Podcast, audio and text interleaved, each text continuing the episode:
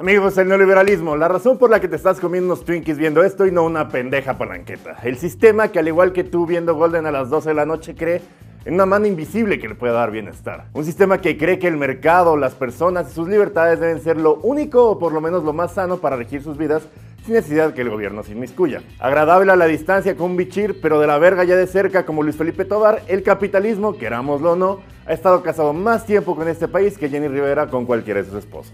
Le dije a mi novia que era mi TLC y se emputó, le dije que era mi Supo y también se emputó, lo cual nos demuestra que la radicalización de los dos sistemas no nos trae nada bueno. Sobre todo sabiendo que escribí esto desde el sillón de mi sala. Sin embargo, decir neoliberal en estos tiempos es como gritar que tienes varicela en medio de una orgía, es decir, se pueden decir cosas peores, pero aún así la gente se va a alejar corriendo de ti. Diversos comentarios surgen en esta nueva etapa respecto al neoliberalismo en México. Tan es así que incluso se ha planteado en juzgar y meter a los neoliberales que arruinaron a México. ¿Qué tan cierto es que el neoliberalismo es Satán y sus adeptos súbditos del patas de cabra y adictos a comer cabezas de pollo? ¿Los neoliberales tienen razón al decir que el nuevo régimen nos transformará en Cubazuela del Norte? ¿Por qué al hablar de esto todas sus cenas de Navidad van a acabar en lágrimas, gritos y su tío prendiéndole fuego al árbol de Navidad? Acompáñenme en una edición más de Avenida de Papel, Neoliberalismo en México.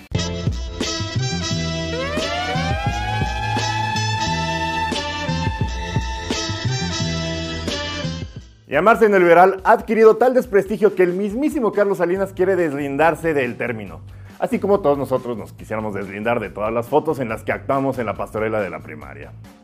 Vale la pena entonces hacernos la pregunta, ¿cuándo chingados empieza el neoliberalismo en México? Se entiende por neoliberalismo la implementación de la economía de mercado, pues desde hace mucho tiempo. 30 años es el periodo que más identifica la cuarta transformación, pero en México existió propiedad privada de los medios de producción, inversión privada nacional y extranjera y mecanismos de mercado desde el porfiriato y aún, aún mucho antes. Con toda la influencia que tuvieron en su redacción las ideas socialistas, la Constitución del 17 no suprimió la libertad de mercado ni los derechos de los particulares para invertir, producir, vender y comprar. Eso sí, balanceó la convivencia de las instituciones de mercado con otros modos de producción, en particular el estatismo, así se le llama cuando el gobierno participa en la propiedad de unidades productivas, petróleo, campo y esas cosas, y el cooperativismo. Surgió así la economía mixta. Como todo en México, en realidad no tienes un pastor alemán ni un golden retriever, tienes un perro mixto. Nunca, ni siquiera en el adoradísimo periodo del flamante miembro de la imagen del gobierno Lázaro Cárdenas, se planteó suprimir la existencia de la iniciativa privada. De acuerdo con la llamada teoría del péndulo, mediante la cual intentaron los politólogos, siempre lo intentan, nunca les sale, explicar las fluctuaciones de los gobiernos durante la época del partido hegemónico, el PRI, entre centro, derecha e izquierda, lo que resultó fue un reacomodo también pendular de la frontera entre el sector privado y el público. ¿Qué quiere decir esto? México la caga y vuelve con su ex y luego se da cuenta que no funcionan las cosas y vuelve con su otro ex, como tú, que ya tienes 30 años y sigues marcándole borracho a las mismas tres personas desde que tienes 18. Quizá el problema no son ellos, quizá el problema es que tú eres la tóxica, como veremos más adelante en la relación tóxica de México con los sistemas económicos. Durante la denominada Docena Trágica, para los que no recuerden esto de sus libros de historia redactados por Prista, se llamó Docena Trágica el periodo de 1970 a 1982, a 12 años súper pinches en el que toda la bonanza petrolera se fue a la mierda por pésimas decisiones económicas. Bueno, durante esta docena, tanto el régimen de Echeverría como el de Jolopo López Portillo movieron esa frontera en favor del estatismo.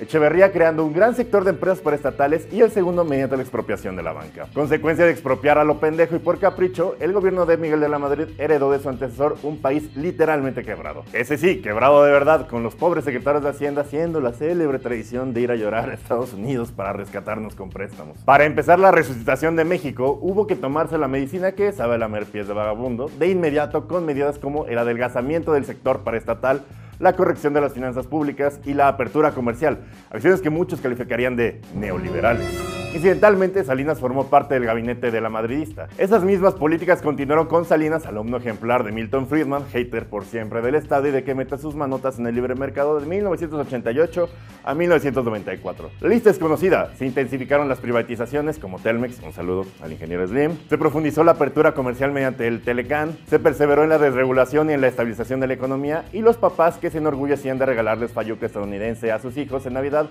pronto se quedaron sin un pretexto para compensar la poca atención que le ponían a sus hijos.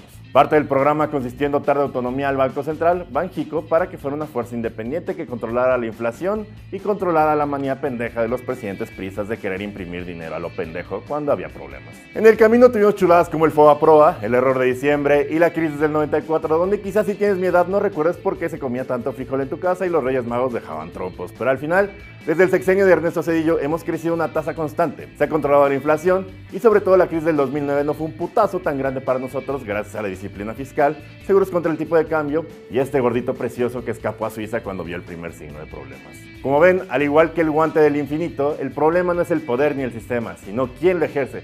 ¿Qué conclusión podemos sacar de la época neoliberal? Muchos identifican el inicio moderno de la misma después del polémico Telcan, artista antes conocido como USMCA y localmente conocido como Temec, aunque solo le digan así 15 güeyes. Quizá en los 2000 se podría decir que el TLC fue un gran éxito. El argumento ganador del TLC era que se trataba del camino más prometedor que Estados Unidos podía tomar para aumentar las oportunidades que México tenía de convertirse en un país democrático y próspero. Y que Estados Unidos tenía un interés de deber ser buen vecino e intentar ayudar a México a desarrollarse. Desde el TLC, el PIB de nuestro país ha aumentado un 3.6% anual y las exportaciones se han disparado, pasando del 10% del PIB en el 90 al 7% del PIB en el 99 al 28% del PIB en la actualidad. En 2007 las exportaciones reales quintuplicaron a las del 90. El TLC garantiza a los productores mexicanos acceso libre de impuestos al mercado estadounidense, el mayor mercado de consumidores del mundo. El aumento del comercio entre Estados Unidos y México hace avanzar a ambos países hacia un mayor grado de especialización y una mejor división del trabajo en sectores importantes como el de la automotriz y los textiles. Las cifras hablan por sí solas, pero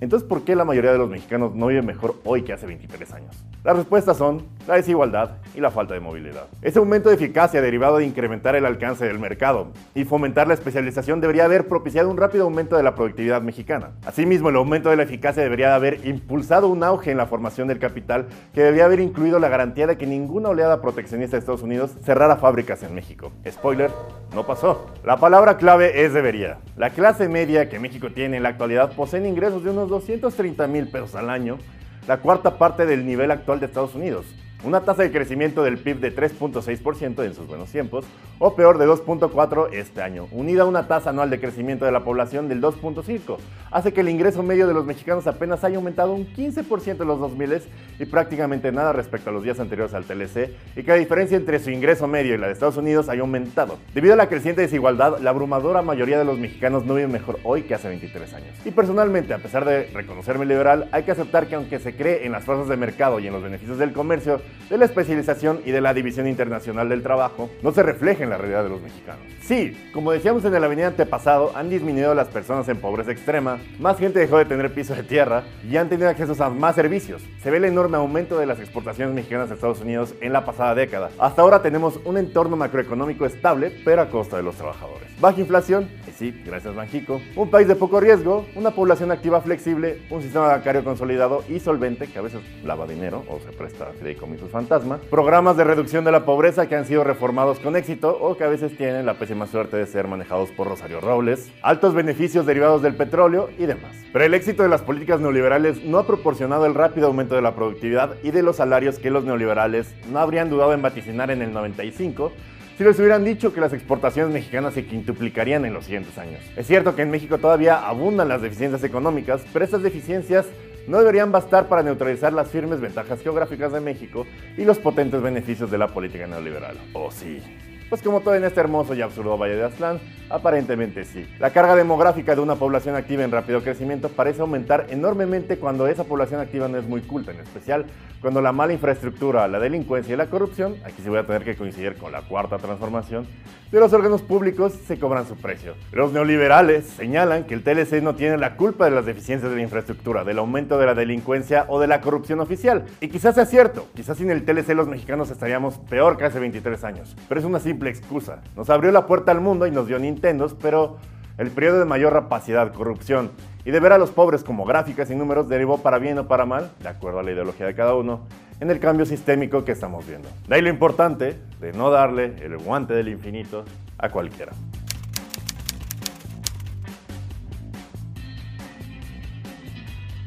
El neoliberalismo, como ven, es más complejo que ir con sangre de cabra tachando las puertas de los que creemos capitalistas. En realidad es un sistema sobre el cual muchas sociedades exitosas y con políticas socialistas han triunfado. Todos los países nórdicos, por ejemplo, que les gusta mencionar cuando quieren hablar de éxitos del socialismo. Y el capitalismo en sí ha traído una bonanza económica, productiva y de bienestar en todo el mundo. Sin embargo, ese mismo capitalismo se está rompiendo. Está creando una sociedad en la que al priorizar siempre las ganancias y las utilidades, y no los productos y servicios que da, más que sana competencia, crea sociópatas que exprimen a sus trabajadores para tener mayor rentabilidad. Y en México es todavía peor, porque más allá de la situación laboral, la mitad del país se preocupa por qué va a comer al día siguiente. No enteramente culpa del capitalismo, sino del capitalismo de cuates en el cual los ricos que nacen ricos probablemente seguirán siendo ricos y sus hijos después de ellos. Y los pobres, igual, nacerán pobres, seguirán siendo pobres y sus hijos también lo serán. Y con rico no me refiero a ti, querido amigo que puedes ir al paso a Disney una vez cada cuatro años. Para ti, clase media, el riesgo de caer en la pobreza es mucho más probable que subir al 1% al cual crees que perteneces. Yo soy Durden, esto fue Avenida de Papel, temporada cero, la de prueba, la, la, en la que estamos viendo que los proyectos lleguen a buen puerto. Eh, les deseo feliz Navidad, felices fiestas. Yo de aquí me despido, me, desconecto hasta enero para la siguiente temporada. Muchas gracias por, darle una oportunidad a este proyecto que, me causa mucha ilusión, me gusta mucho y, que siento que ha sido recibido por ustedes, 15 personas y, mi tía y mi mamá que lo ven con mucho afecto y mucho cariño. Eh, muchas gracias por todo, no olviden suscribirse, darle like, compartir esto en sus escenas de Navidad, ponerlo en el proyector del karaoke, todo eso eh, se agradece y, y muchas gracias.